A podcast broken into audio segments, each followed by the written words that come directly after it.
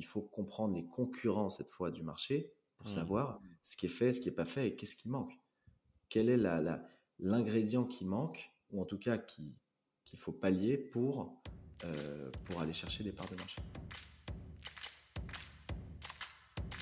Bienvenue sur Comment t'as fait, le podcast de ceux qui veulent comprendre concrètement comment les autres ont fait.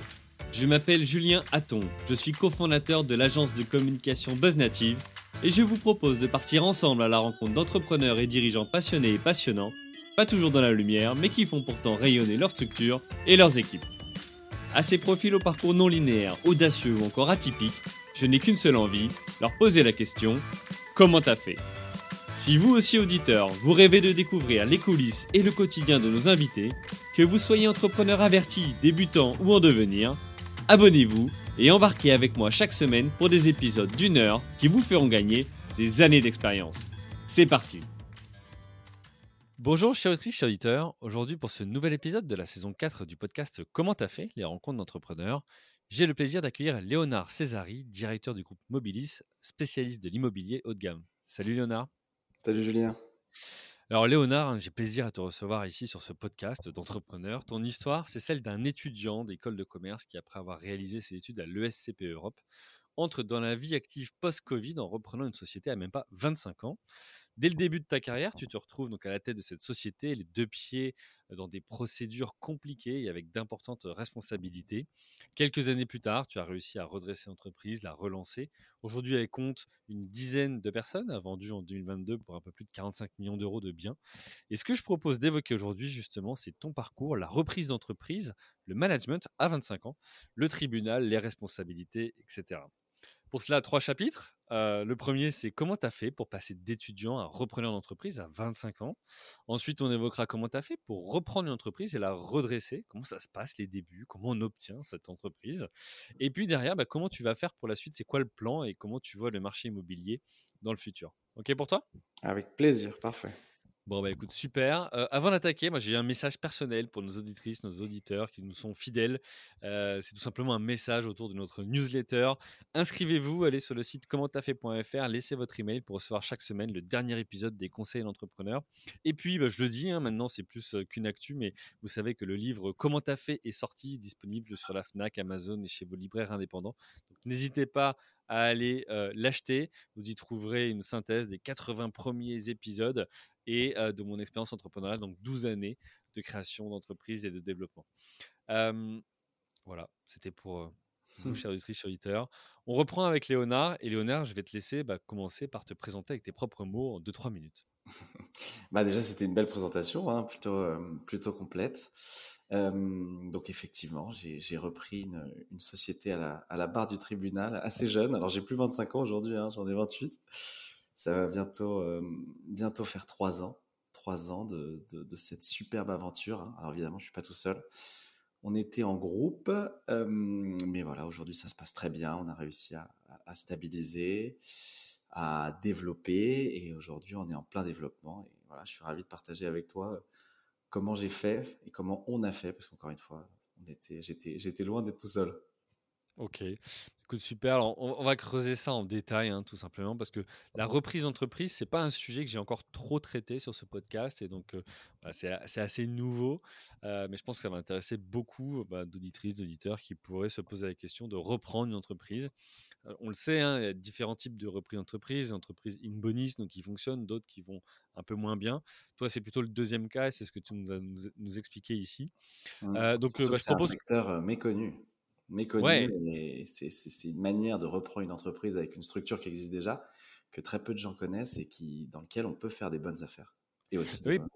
Parce que parfois on se dit, tiens, je veux devenir entrepreneur, bah, qu'est-ce que je fais? Est-ce que je crée ma boîte en partant de zéro?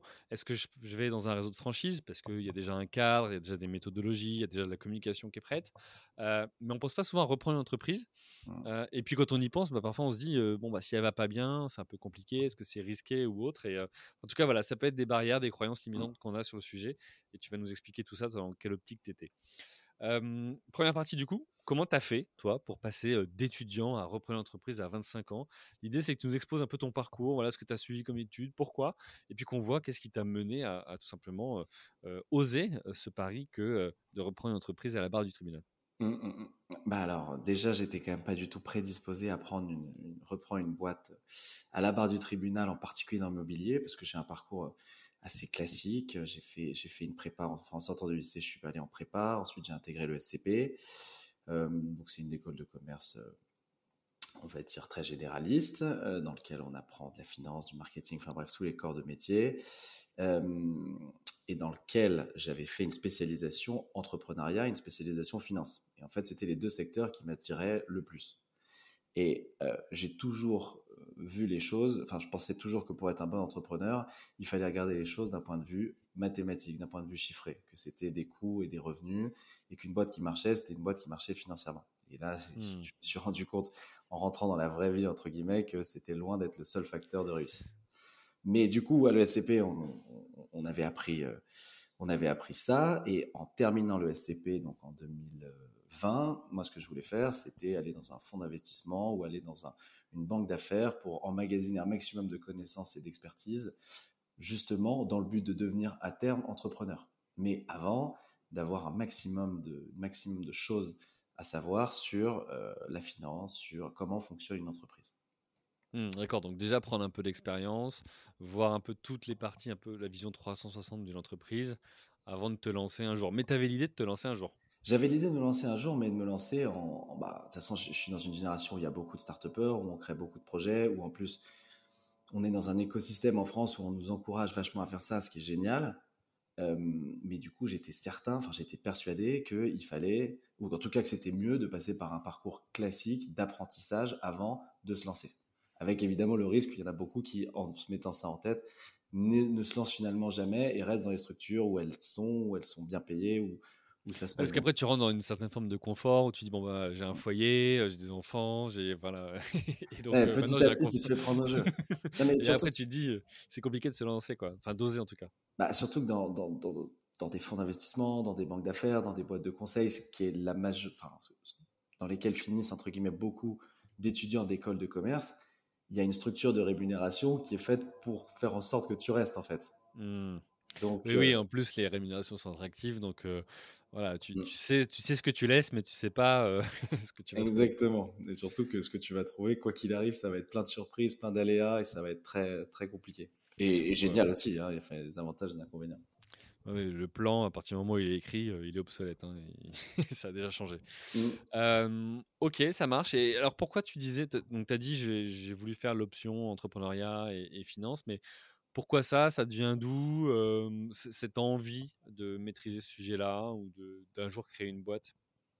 Bah, en fait, c'est assez générationnel, c'est-à-dire que, alors moi je suis dans 94, euh, beaucoup, beaucoup de, de, mes copains, de, de on est vraiment une sorte de fibre entrepreneuriale qui s'est installée au fur et à mesure du temps, en tout cas je trouve dans les écoles de commerce, et on nous oriente vraiment dans ça. Donc je voulais avoir la formation la plus générale possible dans le but de devenir euh, en fait entrepreneur. Hmm. Mais tu avais autour de toi, toi, des entrepreneurs ou euh, parce que tu vois, tu peux décider de devenir entrepreneur tout en ayant autour de toi des mentors, des gens qui l'ont déjà fait, d'autres qui l'ont pas fait du tout. Toi, est-ce que tu as été inspiré ou euh, j'étais dans, un environnement familial très entrepreneur. Mon père a été entrepreneur toute sa vie, d'ailleurs dans l'immobilier. En fait, j'ai été un peu baigné dans l'immobilier depuis que j'ai petit. C'est pour depuis que je suis petit. C'est pour ça que je voulais pas faire d'immobilier justement. Et évidemment. Ah d'accord. Toi, ta, ta, vision, c'était bon bah justement, je vais pas aller faire comme euh, comme mon père. Exactement. Enfin, c'est-à-dire que après l'immobilier, c'est un secteur fantastique et, et en plus, mon père, il l'a fait à une époque où vraiment il y avait tout à faire, tout à construire dans les années 70, 80 et 90. Et, c'était passionnant. Et, mon frère aussi euh, fait beaucoup d'immobilier et a fait beaucoup d'immobilier. Et, et voilà, c'était pas, c'était pas le secteur dans lequel je voulais être, mais cette espèce, cette liberté d'entreprendre, parce que l'immobilier c'est un terrain de jeu infini. Alors maintenant je le sais, mais c'est un terrain de jeu infini. Et ils ont toujours été entrepreneurs dans ce sens-là, et en particulier mon père qui a, toujours euh, fait les choses en fonction de, de, de, sa vision, enfin qui a été vraiment toujours décisionnaire dans l'organisation euh, de sa vie, de son travail, qui a toujours énormément bossé, mais avec passion, avec envie, bah forcément, c'était une source d'inspiration. Mmh, finalement, avoir son propre projet, c'est fantastique. Parce qu'on se bat aussi pour soi, on se bat pour réussir, et, c'est il y a une forme, c'est ça en fait qui m'attirait le plus, c'est qu'on se bat pour soi. C'est quand même, euh, mmh. Donc tu as été baigné dans ça quand même petit. Et Mmh. euh, voilà, pour autant, tu voulais pas forcément suivre ce chemin, mais tu y as été.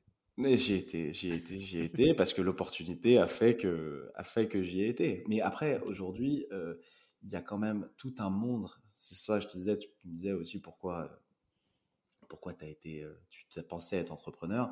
Depuis 2008-2009, tu as, tout un nouvel écosystème qui a émergé.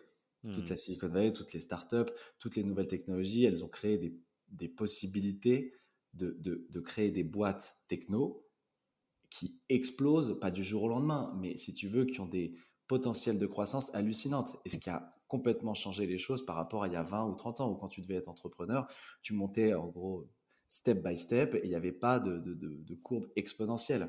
Et ça, si tu veux, ça te fait rêver aussi, où tu te dis, je peux faire un truc qui va exploser.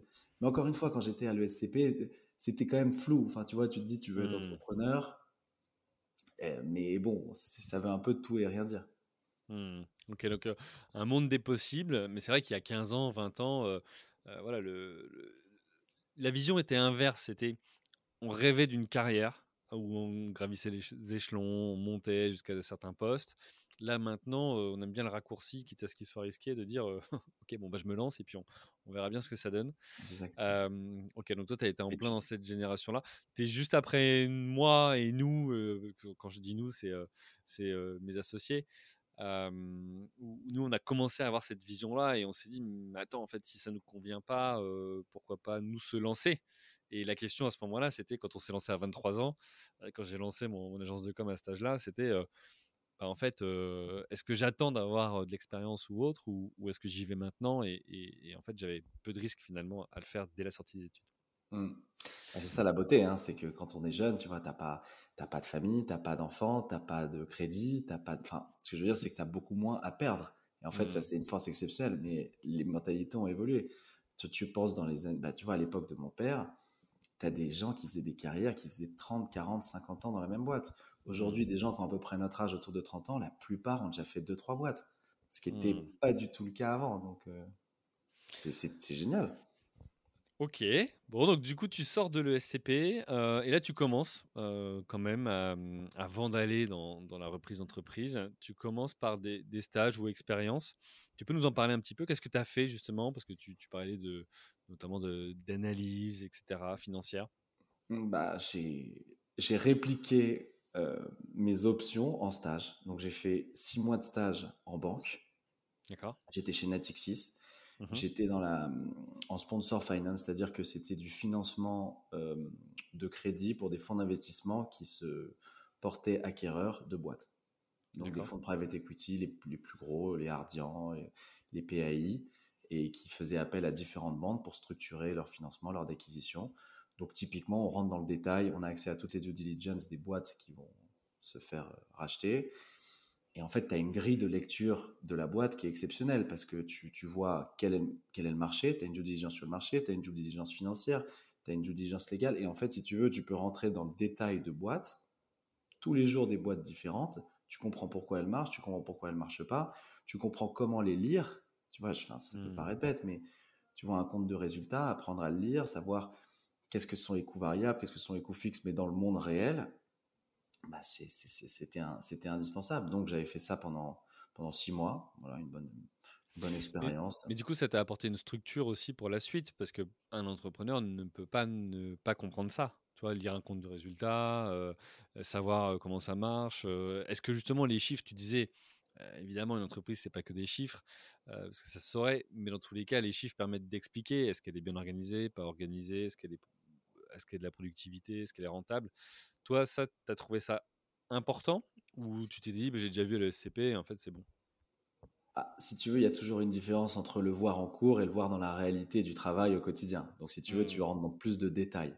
Mmh. Mais si tu veux, quand j'étais chez Natixis, je me disais, c'est la seule grille de lecture d'une société. Mmh. Et en fait, je me suis rendu compte au fur et à mesure du temps que c'était la conséquence. En fait, les chiffres du compte de résultats, c'était la conséquence de plein de choses en amont de gestion, de RH, de, de, de motivation, tu vois, de plein de choses qui, en fait, vont avoir une influence, mais pas factuelle, mais une influence énorme sur les chiffres. Mmh. Mais c'est indispensable. Il faut avoir une grille de lecture financière. Parce qu'à un moment, une société, et d'ailleurs, tu, dans le monde des startups, qui, qui je pense qui, qui, qui pas, qui a pas oublié ça, hein, je, ne suis pas en train de dire ça, mais je veux dire, c'est que moi, j'ai une vision d'une boîte avec chiffre d'affaires, coût fixe, coût variable. Et le but, mmh. c'est d'avoir une marge opérationnelle qui est positive et d'avoir mmh. ça le plus rapidement possible. Et ça, ça rentre en, en, opposition, si tu veux, avec les modèles de croissance euh, supersonique des startups qui vont en fait brûler beaucoup de cash pour atteindre un seuil de rentabilité en faisant toujours plus de, volume d'affaires. Alors que mmh. pour moi, c'était arriver le plus rapidement à l'équilibre de manière à avoir une croissance un peu plus saine. Mmh. Et ça, tu vois, ça a été le principal apprentissage du, du de, ce stage, mais qui a été utile, hein, que j'ai utilisé dès les, dès les premiers jours de, mon stage, de mon, oui, vie pro. Parce que ça t'a permis finalement de choisir la voie que tu voulais prendre en tant que directeur d'une entreprise. Parce qu'effectivement, tu as ce choix devant toi qui est de dire qu'est-ce que je veux faire? Est-ce que je veux faire la croissance rapide au risque de ne pas être rentable? Donc de devoir trouver des fonds. Et si j'en ne trouve pas, bah, ça peut aussi mettre fin à l'entreprise. Ou à l'inverse, dire un peu plus en mode bon père de famille, je reprends cette expression-là, mais qui est de dire bon ok, en fait je dois être rentable dès le départ, un sou est un sou, un euro est un euro, et donc comment je fais pour que l'entreprise soit rentable, s'autofinance quelque part, et qu'après éventuellement si je peux trouver des fonds, c'est pour booster une fois que j'ai trouvé ce qui, le modèle qui fonctionne en fait. Exactement. Vraiment, je pense que c'est mieux d'avoir des, enfin, c'est plus, c'est plus sain, c'est mmh. plus sain et moins, moins casse-gueule pour parler un peu crûment c'est-à-dire de booster un modèle qui fonctionne, c'est quand même moins risqué d'injecter des millions d'euros pour aller chercher un seuil de rentabilité qui est compliqué dans des marchés compliqués, où en plus tu arrives avec une logique où tu casses les prix. Donc forcément, tu as moins de chiffre d'affaires, tu as moins de marge. Donc euh, c'est vraiment ces deux modèles qui s'opposent. Et si tu veux, j'avais la chance pendant ce stage de lire que des boîtes dont le modèle était euh, euh, super chiffre d'affaires, coût maîtrisé, et du coup super, super marge. Mmh. Ok. Donc là, tu apprends tout ça finalement euh, mmh. dans cette expérience-là. Qu'est-ce que tu fais après? Et après, je pars en Côte d'Ivoire. Je pars en Côte d'Ivoire faire un projet entrepreneurial cette fois. Donc, tu vois, finance d'entreprise, entrepreneuriat. et en fait, je suis allé travailler pour un conglomérat euh, qui appartient à une, famille libanaise qui a différents, différents business, notamment industriels, et qui souhaitait euh, lancer, ou en tout cas observer le lancement d'une usine de transformation de noix de coco en huile vierge de noix de coco, en partant de zéro. Voilà. et donc là, ça a été passionnant parce que si tu veux, j'avais plus que la lecture, j'avais pas que la lecture financière à faire, il fallait vraiment monter le projet. Donc il fallait d'abord, la première chose, savoir s'il y avait un marché, tu vois, mmh savoir s'il y avait des débouchés, où ils étaient, Ensuite, il fallait sourcer toute la production, donc il fallait trouver la matière première, il fallait trouver les machines pour faire la transformation, il fallait trouver un endroit pour implanter l'usine, il fallait estimer les coûts de lancement du projet, qui sont très différents. Il y a une grosse différence entre tes investissements et tes coûts au quotidien, donc il fallait faire toute une première partie et après voir si c'était rentable. Et ça, c'était mmh. passionnant et c'était en fait encore plus passionnant que mon, boss de l'époque, qui s'appelle Rock, qui est, quelqu'un de fantastique, m'a beaucoup appris aussi à avoir euh, une, tu vois, une, une, vraie fibre entrepreneuriale, pas que financière. Hmm. Et comment tu as fait pour trouver cette opportunité-là? Bah, Grâce à ce, ce, rock en question que je connaissais de, de, de mon frère. Ok. ok. Donc là, tu, tu, te lances dans une mission. Alors, tu, tu disais, tu es resté quelques mois là-bas? Ouais, ouais, ouais. Bah, de toute façon, c'était des stages de six mois. D'accord. Et donc, on a fait euh, six mois. J'ai fait quelques allers-retours euh, quelques allers-retours à Paris, mais en plus, bon, au-delà de l'aspect euh, entrepreneuriat pur, tu es dans, un, dans une économie nouvelle, tu es dans un pays mmh. qui fait 7 euh, à 8% de croissance par an, avec une manière d'appréhender le travail qui est complètement différente, avec une manière de parler euh, entre collaborateurs, enfin bref, avec une manière d'aborder le business qui est complètement différente. C'est super riche culturellement de vivre ce type d'expérience. Bah, c'est riche culturellement et, et d'un point de vue compétences aussi, tu vois, c'était, c'était vraiment une, une, super expérience. Après, c'est, toujours pareil, c'est des stages. C'est, c'est, des mmh. stages, donc tu as, un filet de sécurité, si tu vois ce que je veux dire. Mmh. Ok. Euh, donc, du coup, tu fais cette expérience-là et, mmh. et, après, comment ça se passe? Comment t'en viens à reprendre une entreprise? Alors, parce que donc après, je reprends les cours à l'ESCP. Si tu veux, je refais six mois. Donc, c'était six mois, parce que en fait, l'ESCP, ce qui est, ce qui est génial, c'est que tu peux organiser ta scolarité par semestre. Donc, en fait, mmh. tu peux entremêler six mois de stage, six mois de cours, six mois de stage, six mois de cours. Et en plus, tu peux partir dans différents campus. Enfin, bref, je fais un peu de pub pour l'école, mais franchement, c'était euh, c'était vachement bien. Donc, je repars pour six mois de cours. J'habite à Berlin cette fois. Euh, pendant six mois. Et en fait, euh, là, il n'y a toujours pas de question de reprise à la barre, il n'y a toujours pas de d'immobilier en route. Si tu veux, je commence à passer des entretiens dans des fonds d'investissement. Donc, si tu veux, moi, on est en, octobre, novembre, décembre 2019, je suis pas du tout dans une optique. Euh, dans huit mois, je me retrouve avec une boîte euh, qui s'est cassée la gueule, enfin qui s'est, tu vois, mmh. qui, a, été mal. Euh, je suis toujours dans une optique. Je vais trouver un, fonds, je vais trouver une banque d'affaires, je vais trouver quelque chose qui va continuer à m'apprendre le métier, parce que si tu veux, le, la Côte d'Ivoire m'a, convaincu dans le fait de, vouloir être entrepreneur. Mmh. Donc on n'y passe toujours pas, si tu veux. Et en fait, ce qui s'est passé, c'est que je termine officiellement le SCP au mois de décembre. Et là, au mois de janvier, j'apprends que euh, une boîte dans laquelle mon père avait investi il y a plus de 20 ans mmh commence à aller mal. À aller mal et commence à rentrer en procédure de sauvegarde. Ok. Moi, tu me dis procédure de sauvegarde, je, tu vois, je savais même pas ce que c'est. Mmh. On me dit qu'est-ce que c'est? Et en fait, je me suis rendu compte assez rapidement que la justice euh, française, elle protégeait énormément les entreprises qui allaient mal. Et en fait, quand tu vas mal, tu vois, quand tu quand n'arrives plus à payer euh, tes crédits, tes fournisseurs, tu peux te mettre sous la protection de la justice.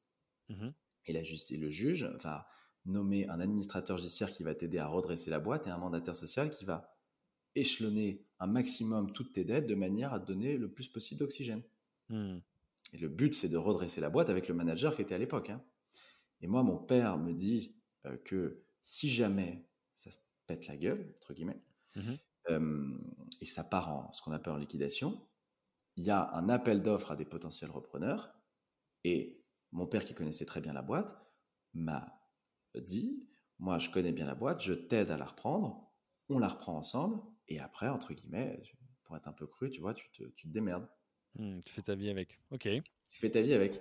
Sauf que moi, j'arrive et je, connais très peu de choses à l'immobilier. Je me suis jamais dit, tu vois, au mois de janvier, février 2020, je me suis dit l'immobilier, euh, ça m'attirait pas particulièrement. Donc, je commence à regarder le projet, à voir qui sont les acteurs du marché, quels sont leurs positionnements, quelles sont leurs parts de marché, quelles sont leurs valeurs ajoutées par rapport aux clients, etc., etc. Et je me dis qu'il y a vraiment quelque chose à faire parce que c'est un gros marché. Tu vois, rien que dans Paris Intramuros, c'est un marché à plus de 600 millions d'euros de fees, mmh. simplement avec des acteurs dont certains ont des positions dominantes, mais dont l'élément de différenciation est pas si difficile à atteindre. Tu vois, c'est de la notoriété, c'est de la qualité des ressources humaines, c'est euh, une ancienneté, c'est et donc il y, a quelque chose, mais ça reste une procédure de sauvegarde, donc on ne sait pas si oui ou non ça va aller ça va marcher euh, ou pas. 17 mmh, mmh. mars, le Covid explose avec euh, bon ça tu sais tu as d'ailleurs fait plein de podcasts sur les raisons de, du enfin les causes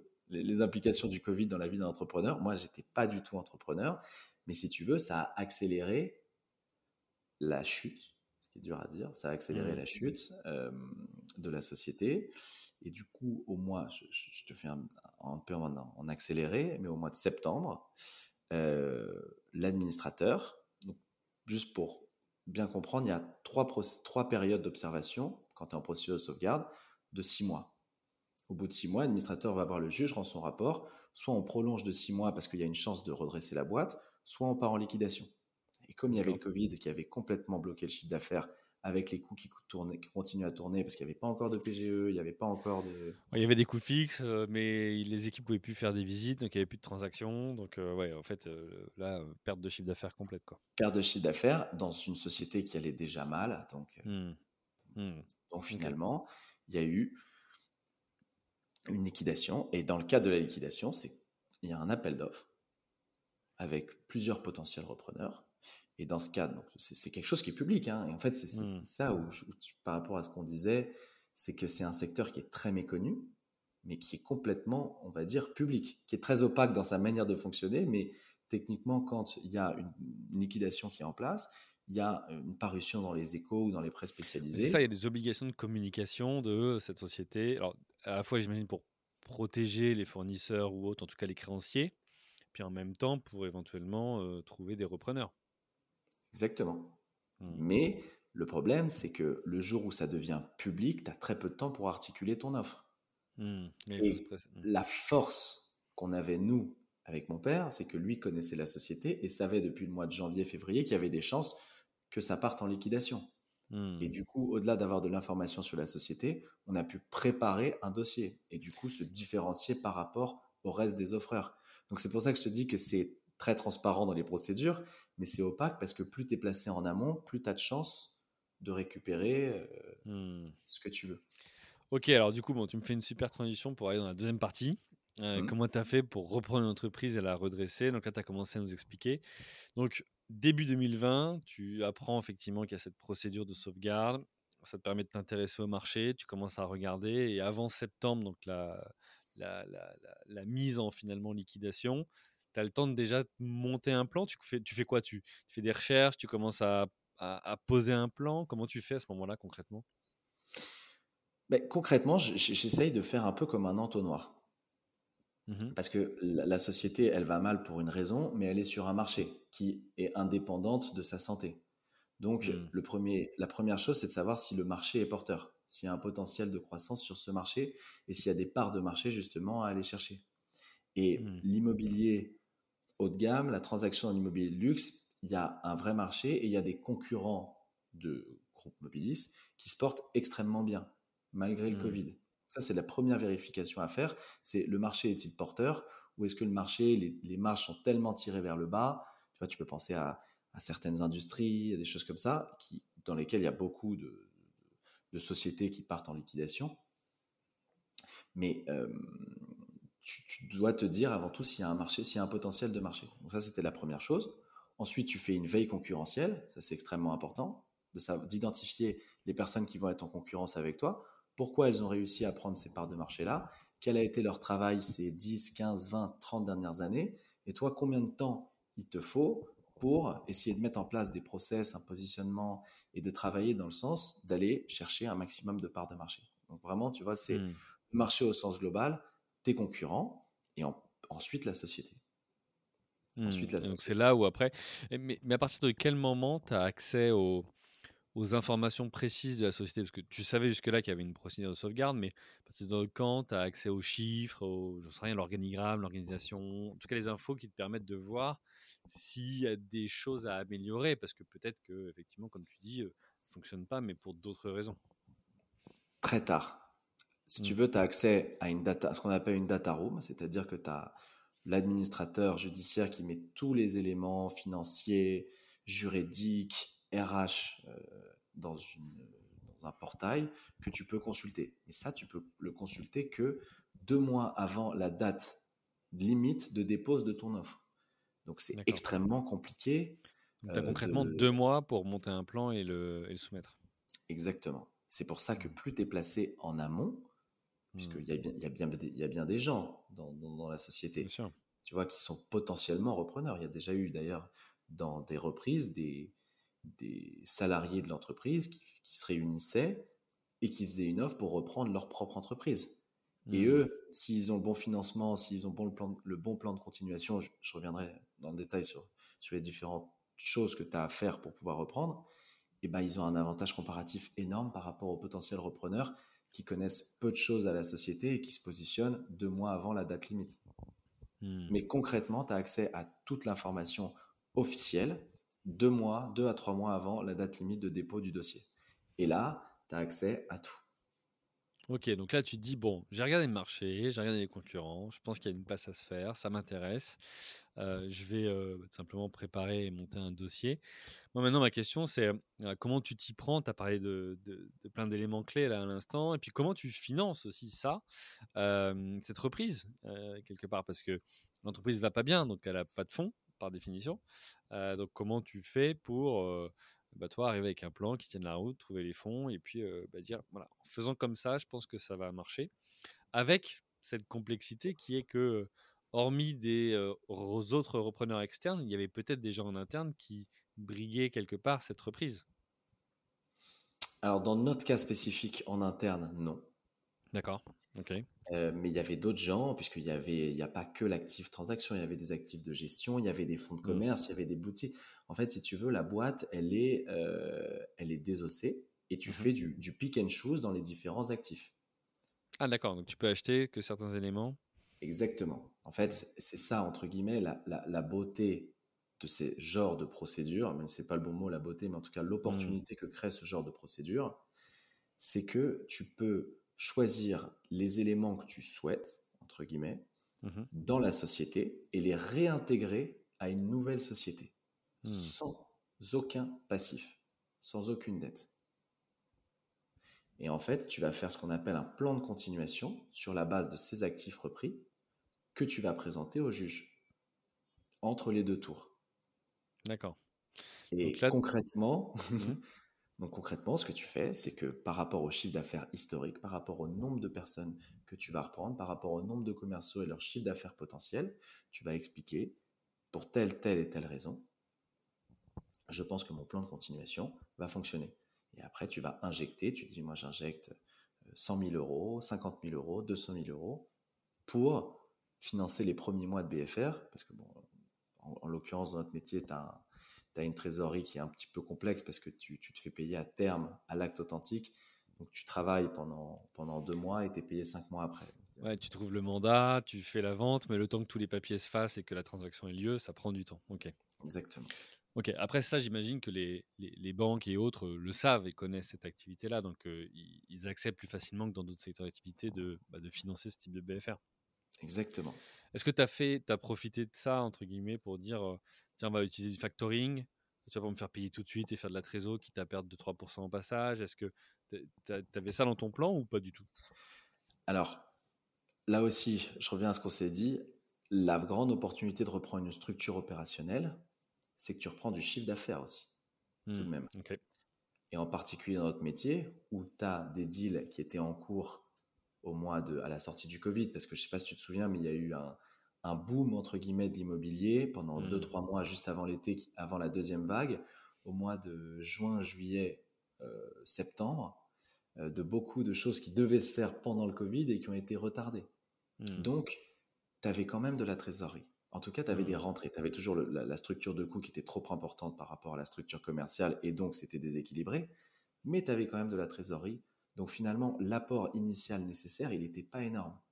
Hmm. Et c'était ça la grande opportunité, puisque en plus, comme on était post-Covid, tout le monde était frileux. Donc finalement, on avait simplement deux concurrents, dont un qui a été squeezé ap- après le premier tour parce que son offre n'était pas assez bien disante, et un autre qui s'intéressait à d'autres actifs que nous, et en l'occurrence la gestion. D'accord. Ok. Ok, donc toi, comment tu fais à ce moment-là?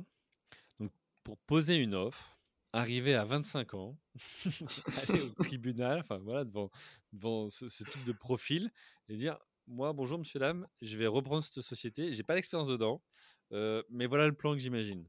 Comment tu as fait pour ça? Alors, alors, avant tout, je l'ai fait grâce et avec mon père. Ça, Hmm. tu vois, il, il est- c'était ma carte légitimité. Parce que tu arrives à 25 ans, alors il faut savoir qu'il y avait, euh, parce que tu dois aussi faire une, pas une confrontation, mais tu dois faire une présentation avec l'ensemble des salariés. D'accord. Et il y, ok. avait, euh, il y avait plus de 20 personnes. Hmm. Et nous, dans, un- dans notre offre de reprise, on en a pris 7.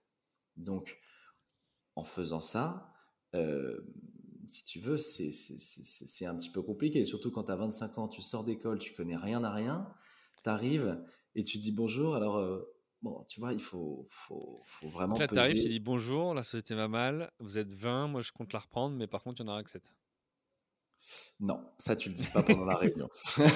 C'est ça comme ça. ok. Non, mais tu, tu, tu, en fait, c'est ça la, la, l'opportunité. Il faut pas que je dise des mots, il faut, faut que je Mm. pèse mes mots, mais l'opportunité de ce genre de procédure, c'est que toi, tu arrives, tu as du sang-froid, tu as du calme, tu analyses les choses rationnellement. Hmm. Aujourd'hui, il faut pas oublier que euh, une entreprise, pour quelqu'un qui y travaille, pour ses dirigeants, pour n'importe qui, c'est son quotidien. Tu vois, le boulot, c'est il y a de l'émotion. 80-90% du temps, exactement. Mm. Il y a de l'émotion. Il y, a, euh, il y, a, il y a de l'affect, et ça a été vécu comme un traumatisme les 6-7 mois. Hmm. Parce que quand tu arrives à la fin de la procédure de sauvegarde et de la période d'observation et que tu sais que ça va mal finir, il faut, il faut faire, tu vois, très attention. Donc, quand tu rencontres tous les, les parties prenantes de la société, t'expliques les choses tout simplement que tu vas faire ton maximum pour reprendre un maximum de personnes, mais que c'est dans une logique de viabilité et de pérennité de la société. Et en mmh. fait, tu exposes ton projet. Donc, en l'occurrence, le projet, c'était de conserver un maximum de personnes, de conserver des bureaux, de conserver une agence, d'avoir une stratégie de monter en compétence des agents pour pouvoir se différencier du marché et du reste du marché, de conserver ce positionnement luxe. Et t'expliques ton projet et tu dis aux gens clairement que malheureusement, euh, ça n'est pas possible de reprendre la, la totalité du, personnel et des parties prenantes, puisque c'est pour exactement pour ces raisons et d'autres mmh. annexes que la structure n'était pas équilibrée et que ça a fini par, euh, si tu veux, aller mal. Mais il faut vraiment peser ces mots et surtout, si tu veux, tu, tu, tu, tu arrives, surtout avec ma position, mais encore une fois avec la carte légitimité de mon père derrière. Et ça, mmh. j'avoue que sinon, sans lui, j'aurais jamais, jamais, jamais, jamais réussi. Ça, c'est une certitude. Mais d'un autre côté, j'étais entre guillemets un, un, vent nouveau, puisque j'arrivais, j'avais une formation de business school, de finance, euh, d'entrepreneuriat. Et si tu veux, je suis pas arrivé en disant attendez, moi je vais vous apprendre le métier, l'immobilier, ça se fait comme ça. J'étais en face de personnes qui faisaient de l'immobilier depuis 10 ans, qui connaissaient 100 fois mieux le marché, 100 fois mieux les clients, 100 fois mieux tout. Je suis simplement arrivé en disant voilà notre projet. La seule chose que je vais faire moi, c'est synthétiser toutes vos remontées de terrain, toute votre manière de travailler et essayer d'en de, tirer le meilleur. Tu vois, tu peux pas apprendre des, un métier que tu connais pas à des gens qui le connaissent 100 fois mieux que toi. Donc, si tu mmh. veux, c'est dans cette optique-là que je suis arrivé, pas en disant euh, euh, j'ai 25 ans, euh, je sors de l'ESCP, je suis plus fort. Pas du tout. Tu arrives ultra humble et d'ailleurs, tu es obligé d'être humble. Et tu dis, mmh. bon, bah, voilà le, le projet, il y a un marché, il y a un potentiel, il y a quelque chose à aller chercher. Il y a des super éléments, il y a des track records de chiffre d'affaires par collaborateur qui sont très bons. Tu peux reprendre euh, alors encore une fois, tu vois, c'est très, je sais pas trop ce que je peux te dire et ce que je peux pas dire, mais si tu veux, tu as ce qu'on appelle des catégories socioprofessionnelles dans la reprise. Mmh. Et les collaborateurs sont classés en fonction de catégories socioprofessionnelles. Et tu choisis dans ces catégories socioprofessionnelles, parce que tu peux reprendre personne sur des critères subjectifs euh, euh, d'âge, de oui, sexe. discriminatoire ou autre. Mmh. Ok. Ok, donc, donc là, en fait, tu arrives, arrives face à ces, bah, ces profils qui travaillent depuis longtemps dans l'entreprise, qui ont bah, passé du temps, qui ont investi du, de leur énergie, etc.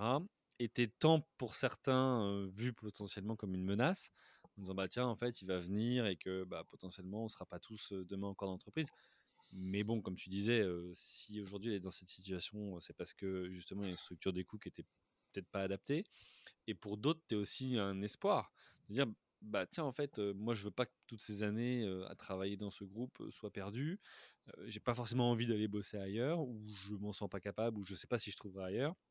Le fait qu'il arrive c'est une nouvelle vague comme tu dis pour moi c'est potentiellement quelque chose de nouveau. Et puis quelqu'un qui arrive avec qui va pas m'apprendre mon métier comme tu disais mais qui va peut-être apporter une gestion plus saine de l'entreprise. C'est comme ça que tu l'as vendu en tout cas et c'est exactement comme ça que je l'ai vendu. Puisque si mmh. tu veux, c'était que la, gestion qui était un problème parce que les valeurs humaines, elles étaient là. Mmh. Elles étaient, non seulement elles étaient là, mais elles étaient encore là. Ce mmh. qui, ce, qui veut, ce qui prouve quand même quelque chose de très puissant parce que c'est un, marché très concurrentiel où il y a beaucoup d'opportunités, où le recrutement, c'est la chose la plus dure. Donc, si tu veux, toutes les, tous les gens qui étaient là ont reçu des offres d'emploi partout, mais avaient la, fibre mobiliste, avaient l'esprit mobiliste et avaient envie que mobiliste continue. Et en fait, c'est vrai qu'il y avait cet espoir que mon père, qui connaissait très bien aussi ces gens, hein, pour les avoir côtoyés plusieurs fois, etc., mais il y, avait, cet espoir. Mais la clé du succès, c'est justement de garder mobiliser ces collaborateurs qui ont un énorme potentiel parce qu'ils l'ont prouvé au fur et à mesure des années, mais simplement d'arriver en disant, voilà, on va améliorer la gestion, on va revoir les coûts, on va investir sur les coûts essentiels et on va supprimer le superflu. Et on va mmh. faire en sorte de travailler un maximum le positionnement de manière à augmenter le chiffre d'affaires, augmenter les parts de marché. Et finalement, tu vois, c'est simple, c'est ultra compliqué à mettre en place, mais mmh. à dire en une phrase, finalement, c'est simple. Sur le papier, oui, c'est simple. Un marché, mmh. une opportunité. C'est simple. Ok. Alors justement, j'aimerais qu'on prenne un, petit peu de temps pour parler du, des débuts.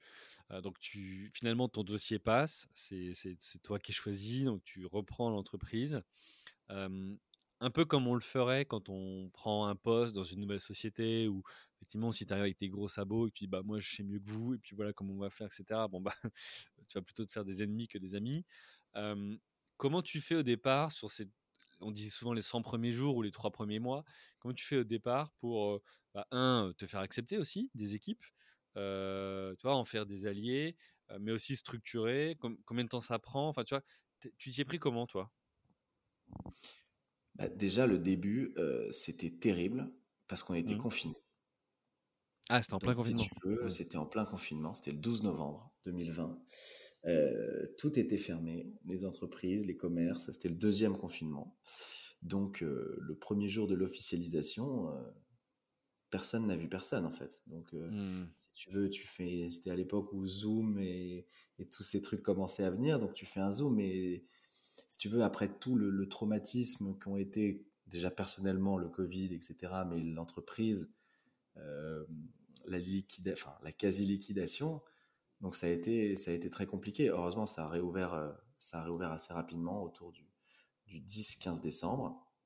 Et donc là, on a fait un, plan de présentation euh, dans lequel on s'est posé avec les collaborateurs qui étaient restés et qui étaient quand même très motivés puisqu'ils étaient restés dans l'entreprise qui leur tenait à cœur. Mmh et, et, tu vois, sans eux, sans eux, jamais, jamais ça aurait été possible, puisque c'était euh, la structure commerciale, c'était le chiffre d'affaires, c'était les clients, et, si tu veux, ils ont adhéré au projet justement parce que le projet, c'était euh, d'utiliser leur remontée terrain, leur connaissance du marché, leur connaissance des clients pour essayer tous ensemble, en fait, de monter la structure la plus efficace possible pour aller chercher des parts de marché qui sont existantes, puisque le marché continue de tourner derrière, quoi. Mmh. Et donc, en fait, le, le, moteur, ça a été de, fédérer autour d'un but commun, c'est-à-dire redresser une entreprise que tout le monde aime, hein, parce qu'encore une fois, il y a beaucoup d'affect là-dedans.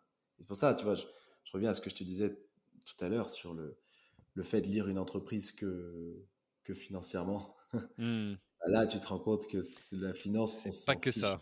Mmh. C'est vraiment pas que ça.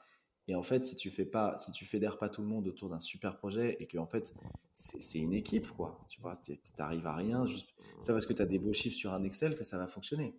Moi, je mmh. pensais, tu sais, après quand tu vois des sociétés sous LBO, tu te dis bon bah il y a un super chiffre d'affaires et, ça fonctionne tout seul. Oui, tu vois que des fiches avec des chiffres, donc tu te dis euh, ouais, ok. Et quand tu rentres dans le, dans le truc au quotidien et que tu vois des gens qui, qui, qui vraiment aiment leur entreprise, mais tu te dis, enfin, c'est énorme, c'est énorme. Et du coup, maintenant, il faut, il faut travailler dans le bon sens, tous ensemble, pour essayer de créer la, meilleure, euh, la meilleure structure possible. Ok, donc là, tu es arrivé, tu leur as dit quoi? Tu as fait un plan à 3 ans, à 5 ans, à 10 ans? Tu t'es dit, euh, il est où le groupe Mobilis euh, À quel horizon? Tu leur as fait quoi? On a fait un plan année par année pendant 3 ans et après un plan année par, au bout de 3 ans, au bout de 5 ans. D'accord. Donc, de montrer, en fait, si tu veux, où on allait. Mmh. Et c'est pas compliqué. La première année, c'était stabilisation. Mmh la deuxième année, le but, c'était de faire de la marge. C'était de mmh dégager des bénéfices de manière à réinvestir pour, en année 3, engager le développement. D'accord. Et ensuite, en année 3, 4 et 5, ouvrir une agence par an. Pour, à horizon 5 ans, avoir trois. Alors, du coup, on a retravaillé un tout le positionnement. J'appelle pas ça des agences, j'appelle ça un peu des centres d'affaires pour avoir des, des, des flagships, entre guillemets, avec une dizaine de collaborateurs par flagship, de mmh manière à quadriller Paris, comme un triangle, et d'avoir mmh. un flagship ouest, un flagship rive gauche et un flagship rive droite. Mmh. Mais tu vois, ça peut être, euh, si tu pars de, from scratch, en montant une agence de, de transactions immobilières à Paris, la concurrence est tellement dure, il y a tellement d'acteurs que c'est quasi impossible. Là, on savait qu'on reprenait des collaborateurs de grande qualité et qu'on avait un track record de plus de 20 ans de transactions dans tous les arrondissements, tous les prix. Tu vois, c'est des chiffres aussi qui parlent. Tu vois, on a vendu euh, pour des centaines de millions d'euros de biens au mmh. fur et à mesure. Donc, tu as une légitimité qui n'est qui est pas du tout le cas parce qu'en fait, ta boîte, elle a littéralement trois mois. Mais tu récupères En fait, ça te permet de récupérer toute l'histoire, tout le track record, toute l'image. Et tout ça, du coup, tu l'as valorisé combien? Enfin, tu as racheté combien, toi, l'entreprise? Comment tu as financé ça? Bah, on a financé, c'est, on a financé de manière familiale la reprise, si tu veux. Mmh. Mon père a financé la reprise. Et je te dis encore une fois, comme il y avait peu de concurrence à la reprise, on a, on a, on a fait une bonne affaire. Mmh. On a fait une bonne affaire et, et c'était et, c'était le, le, le, timing en fait qui était bon parce que encore une fois en sortie de Covid, racheter une entreprise à la barre du tribunal, c'était c'était c'était osé. Voilà, c'était osé. Mmh. Et d'ailleurs, euh, c'était très dur au début. Parce que là, je te, là, c'est que les plans sur la comète. On est encore le premier jour de la reprise. Ouais. Euh, je dis ça, je dis ça parce qu'effectivement, euh, créer une boîte, ça a son avantage, mais ça a aussi ses inconvénients. C'est-à-dire que, comme tu dis, il n'y a pas d'histoire, il n'y a pas d'historique, il a pas de, la marque est tout à construire. Donc, tout ça, c'est, ça se construit au fur et à mesure, grâce au temps, grâce aux investissements aussi qui sont faits sur justement cette marque, etc., etc. Donc ça peut prendre du temps. Donc ça se valorise aussi. Et c'est vrai que bah, demain, quand tu, quand, tu, quand tu rachètes une entreprise à la barre du tribunal pour quelques milliers d'euros, quelques dizaines d'euros, peu importe, parce qu'en fait la personne veut s'en libérer, bah, en fait c'est intéressant aussi parce que si tu comparais à créer une boîte et, et, faire les mêmes investissements pour avoir autant d'histoire, etc., bah, ça te prendrait des dizaines, des centaines de milliers d'euros. Voilà. Donc c'est, le genre de, c'est vrai, de réflexion mais, mais attention, tu as l'effet de massue aussi, parce que en reprenant une structure existante, euh, tu as toute la structure de coût qui va avec. Ah oui, évidemment. Oui, c'est l'autre côté. Et ça peut être un gros effet de massue. Alors, en l'occurrence, nous, on a un métier de service, donc euh, on ne parle pas de montants hallucinants, mais il y a, je te dis, il y a beaucoup d'entreprises qui sont reprises à la barre des entreprises industrielles avec euh, énormément de masse salariale, mmh. avec des coûts de matières premières, des coûts énergétiques. Ce que je veux dire, c'est que, c'est que, si tu veux, c'est énormément de, de, risques et ces risques, day one, c'est pas, mmh. c'est du premier jour où tu as un rendu officiel du tribunal, tu as, tes coûts qui commencent, quoi. Mmh. Tu as tes coûts qui commencent. Donc, euh, tu vois, c'est sûr que c'est sûr que tu récupères. Enfin, c'est encore une fois, c'est l'équilibre à trouver entre la, puissance de tout cet historique, de tout ce track record et toute cette structure opérationnelle, VS, bah, que ça coûte, ça coûte, ça coûte, ça coûte. Et il y a un moment où il faut redresser rapidement la barre, sinon, sinon tu reprends. parce que du coup, du jour où toi c'est officiel, c'est toi qui dois payer les dettes. Quoi. Donc, euh, non, en tout cas, les coûts, pas les dettes. d'avant, mais les coûts en tout cas qui euh, tournent à partir de ces dettes-là. Ah oui. Donc, ok, très bien. Donc, alors, ça a été quoi les, galères ou les succès que tu as rencontrés justement pour arriver à, redresser cette entreprise et faire en sorte que vous repartiez vers bah, un horizon plus, plus ensoleillé? Bah, D'abord, ça, a été, ça a été huit mois de galère. De mmh. galère parce que déjà, le Covid, le Covid, le marché, c'est quand je disais tout à l'heure qu'il fallait faire une analyse du marché, le marché était sans cesse freiné par le Covid, mmh.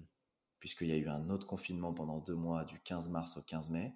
Donc il y avait peu de transactions qui étaient faites. Qu'on le veuille ou non, euh, tu sais, c'est un métier euh, de service, donc il faut quand même que euh, les, les, commerciaux, les agents qui représentent la boîte passent à autre chose aussi. Donc si tu mmh. veux, tu as un temps d'adaptation. Donc, tu as le marché qui n'a pas suivi, tu as eu le temps d'adaptation, et puis on a refondu toute la stratégie communication et positionnement. Hmm. On a gardé l'aspect positionnement luxe, qui a été le, positionnement historique de la marque. Groupe Mobiliste, tu vois, qui a toujours vendu dans Paris intramuros des biens euh, avec un panier moyen autour de 2 millions d'euros. Ça, on a maintenu ce cap-là.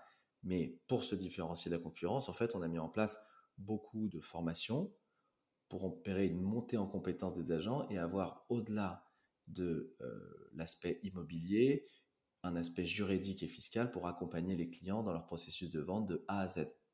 Hmm. Tu as ajouté des briques quand même à l'activité historique.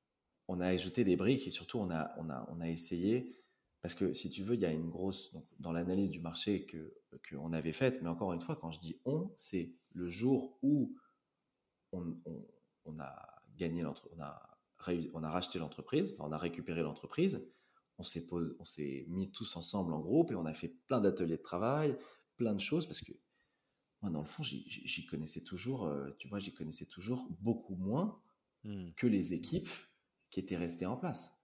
Donc, si tu veux, le, principal euh, problème de ce marché, c'est que comme c'est un marché extrêmement accessible pour des raisons de législation qui sont hallucinantes, mais techniquement, c'est extrêmement facile de devenir agent immobilier. Donc, tu as beaucoup de personnes qui font pas bien leur travail. Et du coup, tu as une défiance naturelle qui s'opère vis-à-vis de 90% des... il y a des statistiques, c'est pas moi qui dis, hein, il y a vraiment des statistiques hallucinantes là-dessus. Oui, parce que l'image euh, qu'on peut avoir, c'est bon, bon ok, euh, ils prennent une com juste pour ouvrir une porte et la refermer, quoi. Euh, voilà, c'est ceux qui critiquent, en tout cas, vont dans cet esprit-là, et alors que c'est bien plus que ça, le métier. Non, mais c'est exactement ça. Et si tu veux, au-delà de la pédagogie et des mots, il faut mettre des actions derrière. Et en mmh. fait, ce dont se rendent pas compte les gens, c'est que, en particulier dans un marché, déjà dans un marché plus complexe comme celui dans lequel on est en train de rentrer, l'estimation, la valorisation, c'est un élément clé pour maximiser le prix de vente. Et en fait, le hmm. but, c'est que la commission soit un investissement et pas un coût. Hmm. Et systématiquement, elle est vue comme un coût. Et l'idée, c'est de hmm. renverser un petit peu la vapeur à ce niveau-là. Mais il n'y a pas que ça. En fait, les, gens sous-estiment la capacité que des acquéreurs ont à torpiller un deal, en fait, et à pouvoir entraîner des énormes complications et un petit peu à, pas arnaquer, mais à trouver des, des ficelles qui peuvent bloquer des ventes, qui peuvent euh, entraîner de gros soucis pour les vendeurs. Hmm. Et ça, les gens, les gens s'en rendent pas forcément compte. Tu vois, au-delà de l'aspect purement accompagnement, purement immobilier, purement maximisation du prix de vente, d'un point de vue juridique, il y a un tas de d'aléas qu'il faut connaître pour pas se faire avoir en fait. Parce que très facilement, tu vois, un acquéreur peut euh, bloquer un vendeur pendant deux ans sans sortir un euro. Ça, c'est possible. Tu vois, hmm. si, le vendeur il connaît rien, il ne se fait pas bien accompagner. Ok. Ok. Donc, et vous accompagnez tant des vendeurs que des acheteurs? Alors, si tu veux, la, valeur ajoutée principale, elle est auprès du vendeur. Hmm. Notre client principal, c'est le vendeur. Donc, toi, l'objectif, c'est trouver des mandats de vente. L'objectif, c'est trouver des mandats de vente. Et ensuite, on a, on a, un accompagnement pour les acquéreurs, mais forcément, un acquéreur est plus volatile. Hmm puisqu'il il a des critères et il visite tout un tas d'appartements. Mais évidemment, on fait, on a une partie acquéreur et une partie vendeur. Mais ce dont je te parle, la, loi française protège beaucoup plus l'acquéreur que le vendeur. Hmm. Pour, pour, simplifier les choses, l'acquéreur est quasiment jamais engagé jusqu'à la signature d'une promesse de vente, alors que le vendeur, au-delà de l'aspect valorisation, maximisation, dès qu'il signe quelque chose, il est très engagé. il hmm. peut être, il peut avoir des procédures, il peut avoir, bref, un tas de, complications, pour pas dire d'emmerde, qui peuvent venir s'il n'y a pas de connaissance du marché. Et encore une fois, euh, se faire accompagner, c'est pas quelqu'un qui va organiser des visites et qui va ouvrir une porte, même si mmh. ça, ça, fait gagner du temps. Mais ce que je veux dire, c'est que c'est un accompagnement qui est beaucoup plus extra immobilier, enfin qui est en plus d'être immobilier, qui est juridique et fiscal. Et donc, si tu veux, tout ça, il a fallu, euh, il a fallu le mettre en place. Mmh, oui, former les équipes, mettre en place ce service aller plus loin. D'un autre côté, c'est aussi effectivement, quand tu le dis, logique sur ce type de clientèle, quand tu es sur du luxe, où ils vont être peut-être exigeants, ils vont être plutôt dans le détail, tu vois, et donc beaucoup plus informés qu'un primo accédant qui, pour qui c'est la première fois et qui va avoir peut-être plus de facilité à, non pas se faire arnaquer, mais à moins connaître les, les ficelles ou les procédures. Alors, c'est, si tu veux, statistiquement, enfin, quand, quand il y a des études d'opinion, même dans des, pour des biens de luxe, il y a, il y a une vraie défiance. Même ah s'il y a des attentes, il y a, il y a beaucoup de, même dans le luxe, il y a beaucoup de, d'intermédiaires, on va dire, qui sont euh, pas peu recommandables, mais en tout cas qui font pas tout ce qui est en leur pouvoir pour protéger leurs clients, si tu veux. Hmm. Et c'est aussi, il y en a qui le font consciemment et sciemment, mais il y en a d'autres qui le font aussi par euh, justement manque de connaissances au niveau juridique, au niveau fiscal. Donc, si tu veux, il y a un, manque dans ce secteur d'activité. Et c'est pour ça que je reviens à ce que je t'ai dit tout à l'heure, c'est que il faut comprendre les concurrents cette fois du marché pour mmh. savoir ce qui est fait, ce qui n'est pas fait et qu'est-ce qui manque. Quel est l'ingrédient qui manque, ou en tout cas qu'il faut pallier pour, euh, pour aller chercher des parts de marché. Ok, bah écoute, très bien. je vois l'heure qui tourne et il va nous rester quelques minutes pour évoquer du coup La suite, alors on a vu comment tu as repris cette entreprise, on a vu comment voilà, tu avais, fait dans les premiers mois, les premières années pour essayer voilà, de, stabiliser, puis après voilà, de refaire de la marge et se développer. vous en êtes tout là dans votre plan et, et, c'est quoi la suite Et tu vois comment le marché à l'avenir? Il y a beaucoup de questions, hein, mais. Ouais, ouais. non, mais je... on en est où dans notre plan? Bah, Donc, si tu veux, après avoir passé huit mois euh, compliqués, hein, donc, comme je t'ai dit, pour les confinements, pour la mise en place de tout le projet, euh, le projet a pris, mmh entre guillemets, euh, à partir de la rentrée 2021. On a enchaîné les deals et on a enchaîné suffisamment de deals pour couvrir les frais et commencer à dégager de l'argent. Mmh pas en 2021, mais en 2022. On a été aussi porté par un marché qui était très bon. Mmh et du coup, 2021, la stabilisation a été faite. 2022, de l'argent a été dégagé pour attaquer le développement en 2023. Alors, ça ne suit pas exactement les chiffres du, business plan, mais on est quand même très satisfait. Très satisfait. Et aujourd'hui, donc les projets pour le groupe Mobilis, c'est d'attaquer cette année, l'année prochaine et, dans, dans deux ans le développement le développement, donc d'ouvrir euh, des nouveaux points de vente de manière à créer des nouvelles zones de chalandise, rive gauche, rive droite, euh, d'augmenter la force de vente, donc le nombre de commerciaux. Euh, et comment tu veux financer tout ça Tu vas faire que sur fonds propres Tu prévois aussi de lever un peu de fonds Enfin, comment tu, tu vois les choses? Bah, si tu veux, c'est l'approche, c'est qu'on a réussi à maîtriser nos coûts. Et donc, mmh. du coup, aujourd'hui, on est autofinancement et banque. Ok. via de la dette bancaire. Via de la dette bancaire. Chercher, chercher, du BFR ou, en tout cas des, de, l'argent qui va te permettre de mettre en place ces investissements. Moi, c'est surtout du financement de. Ils, nous prêtent de l'argent pour financer des ouvertures, pour financer mmh.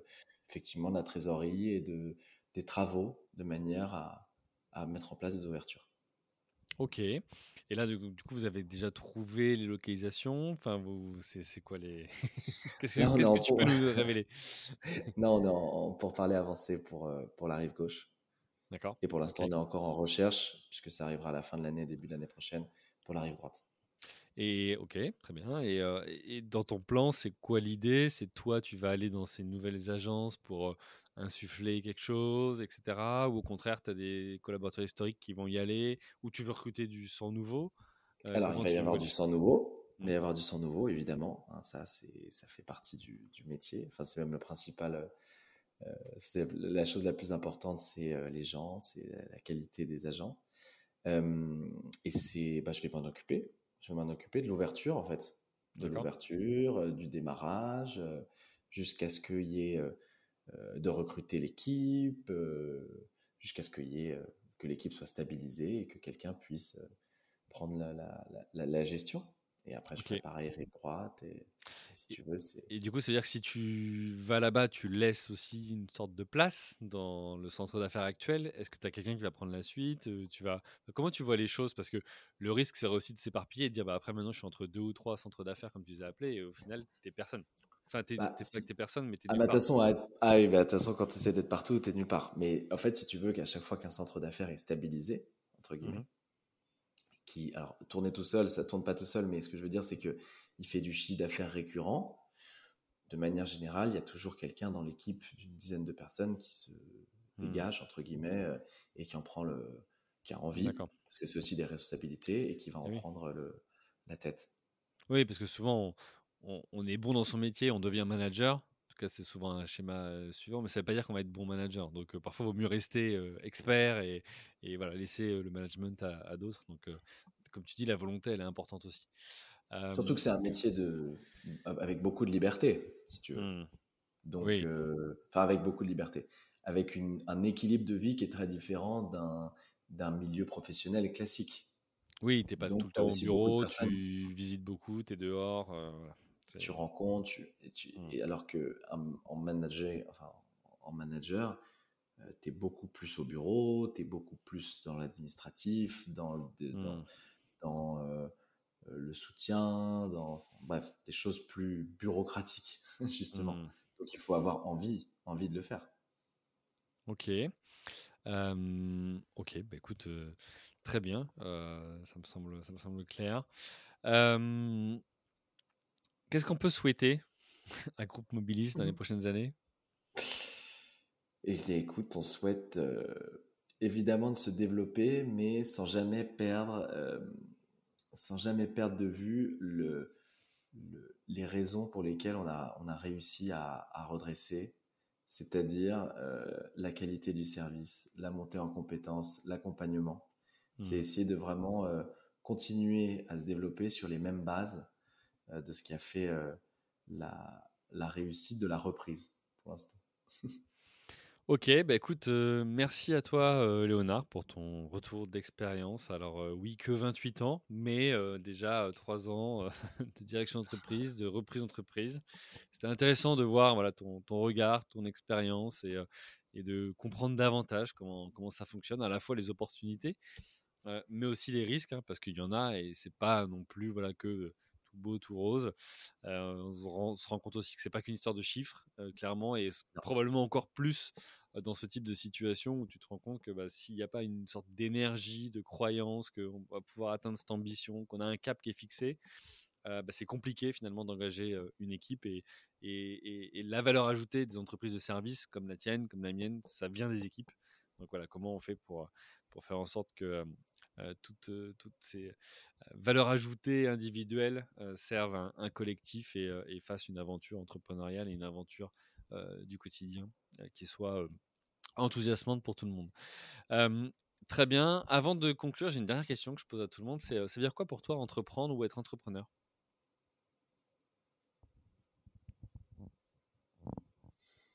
Mmh, Savoir s'entourer des bonnes personnes. Ok. Ça va, c'est pas trop bateau?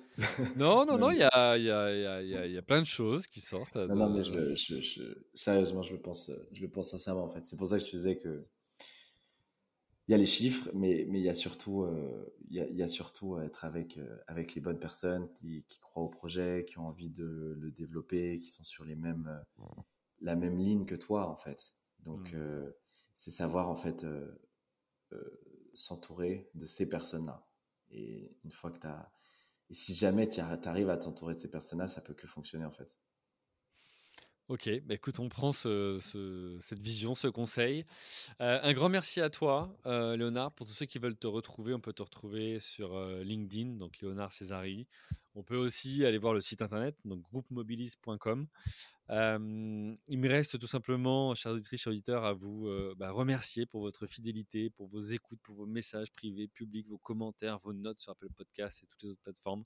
c'est ce qui aide à, développer ce podcast, le rendre toujours plus écouté, vu, lu, etc. alors, je parle du livre, évidemment, hein, quand je dis lu.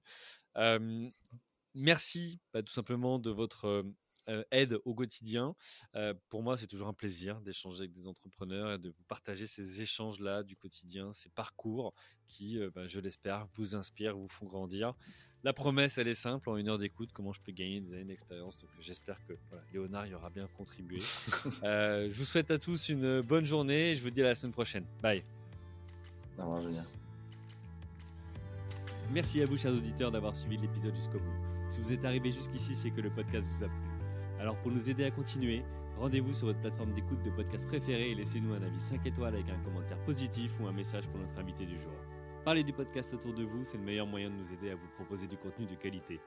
C'en est fini pour aujourd'hui, un grand merci à vous et à la semaine prochaine.